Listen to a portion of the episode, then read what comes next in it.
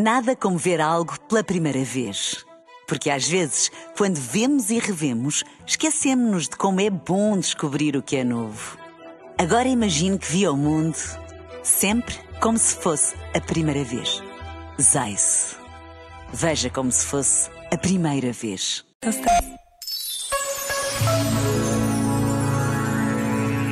São Francisco de Sales foi um bispo da Igreja Católica que nasceu em 1567 no seio de uma família da nobreza e estudou Direito e Teologia em Paris e em Pádua. É considerado o padroeiro dos escritores e jornalistas por causa da qualidade de tudo que deixou escrito e também porque encontrou uma forma simples e eficaz de evangelizar.